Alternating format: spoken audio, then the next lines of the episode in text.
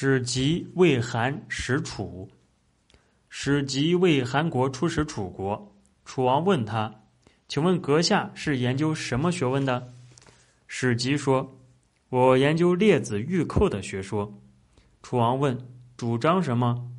史籍说：“主张证明。”楚王说：“证明可以治理国家吗？”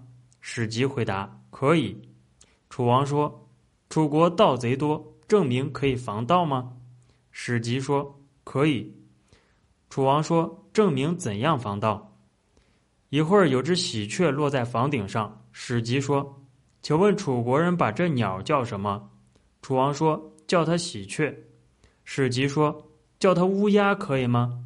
楚王说：“不可以。”史籍说：“现在大王的国家设有柱国令尹、司马典令。”在设置任命官吏时，一定要求廉洁奉公，能胜任其职。